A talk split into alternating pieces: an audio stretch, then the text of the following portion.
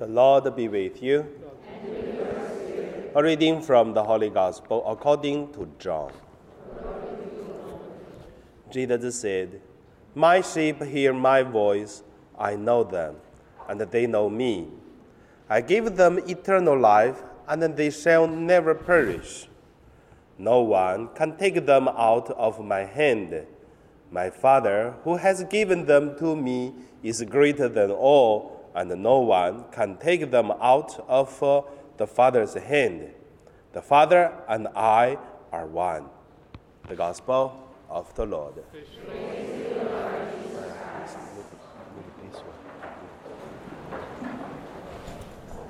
So today my meditation name is uh, Shepherd because uh, the Shepherd's Day, Shepherd Sunday, and with uh, uh, gospel about the shepherd.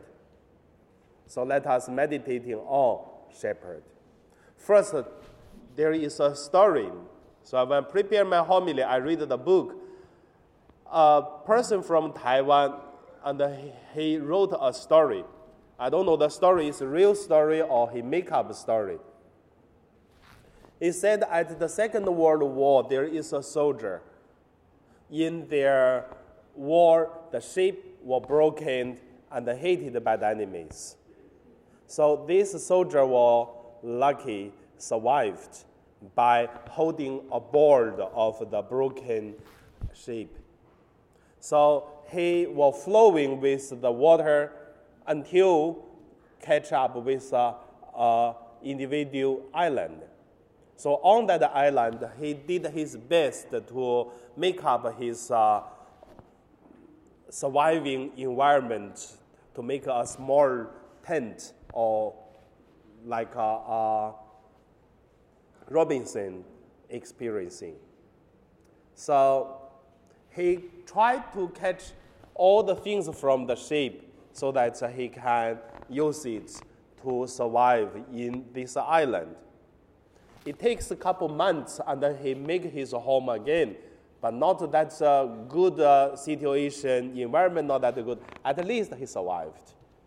He's really appreciated that uh, he could make that his life in this way. But one day, suddenly, because not really careful, and then the tent was uh, fired by the fire he put in the middle of the house. So everything burned including all the necessary things for living. Then he was really angry to himself, angry to anyone, whatever the things. Then he considered that's the big disaster. But after half a day, and then a sheep come and then rescue him. And then he said, Why do you know that uh, I need a rescued. And then they said, We saw the smoke of the island. So when I read that story, that's why I look at the story from the logical way, no problem. It can be real thing, a real story happened. But whatever, that's not the concern about the real or make up story. So my concern is our life, like this guy surviving in the island. Firstly, we came to a place, we have good things, we have companies, then we have bad things also, the ship broken.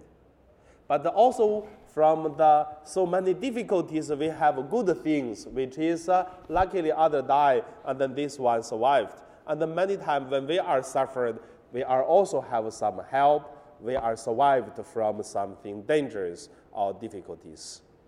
And then it seems we are good, but after a while, maybe like our house burned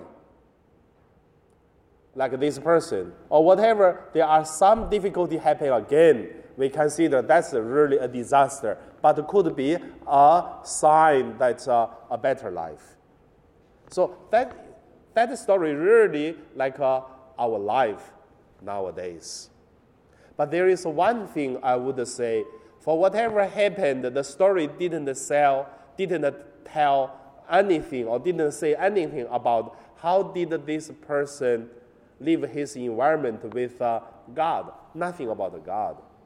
But only try to surviving by himself, do his best. The second point I would name the topic is a good shepherd. Jesus said, I am the good shepherd, and then I know my sheep, my sheep knows my voice. The same like uh, we, as a Catholic, we know that uh, we are weak, and we also we know that uh, we have a shepherd who taking care of us.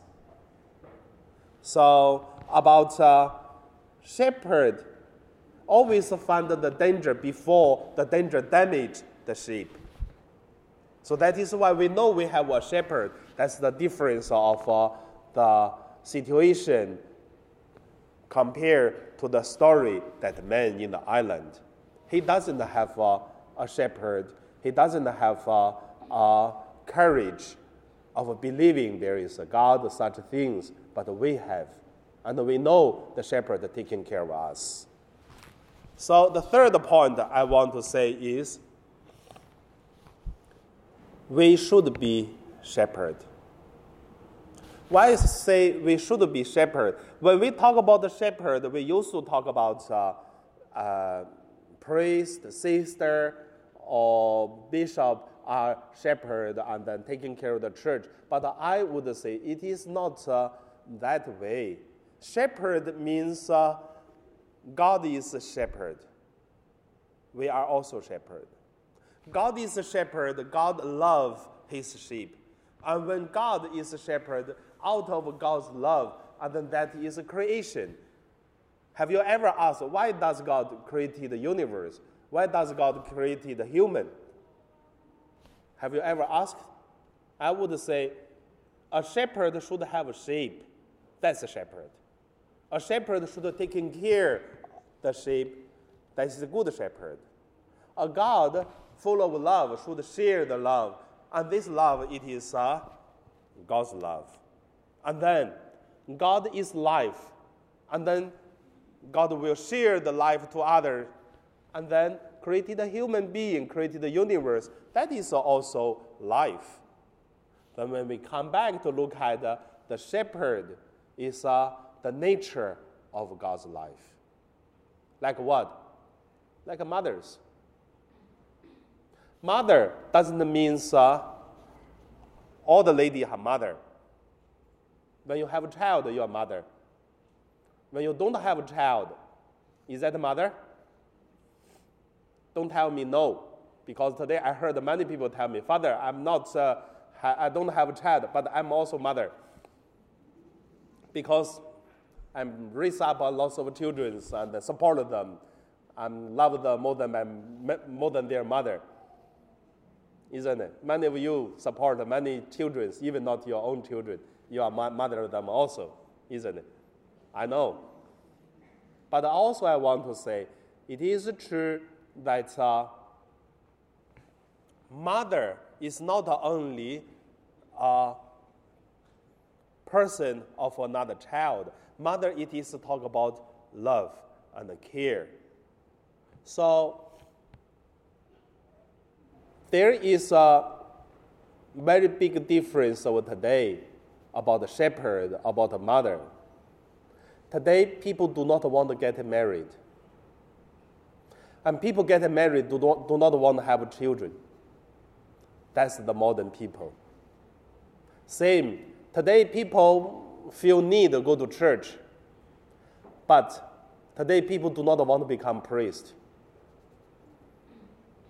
When I was young, all my brothers with my uncle, aunties, uh, because I, my father have uh, uh, seven, brother, uh, seven sisters and one brother, totally nine, which means nine of uh, the children of my grandpa, and then up to the next generation is our generation. Our generation, we have almost 30, no, more than 30 of us. All the boys, my grandpa asked all of us, do you want to become a priest? It is very true. If you say yes, you have a candy to eat. And that is how the old generations encouraging the children become priests. But today, when I go back to home, I don't hear the old people to encourage the children become priests. That's the difference. Why? We need a shepherd. We need a good shepherd. But even the parents do not encouraging people to become a priest. So, anyway, there is a, a lot of question. It should be headache of the bishop, not, uh, not you. But I want to bring up these questions uh, to think about. And also, whatever, even one day there's no priest, no sister, I believe God has a way to taking care of God's people. So that's also, I'm, i feel happy that um, so far I'm doing what uh, God called me to do. I do my best to do this uh, mission. In the future, God call others to do God's mission the same. Whatever with the encouraging of the people, parents or not, we should not worry. But the shepherd always taking care the sheep. Now I'm writing my thesis because end of this month I have to hand it in to the Chinese Hong Kong University. So for the research I did about uh, the SVD mission in Hong Kong, it's very interesting one thing I want to share to you. In the 1948 until 1955, around that seven years, a lot of missionaries are out of China because of the government was changing. So the communists came and a lot of priests, the sister was persecuted in the jails, and then they were taken out by the government. So there are 505 SVD priests. There are, I think, 250 sisters from mainland China, totally 700 plus, left China, and then have to leave China and then go to other countries like the Philippines, Taiwan, America, Brazil, uh, Germany, and uh, Austria, all these, but all they passing by Hong Kong, 700 of them.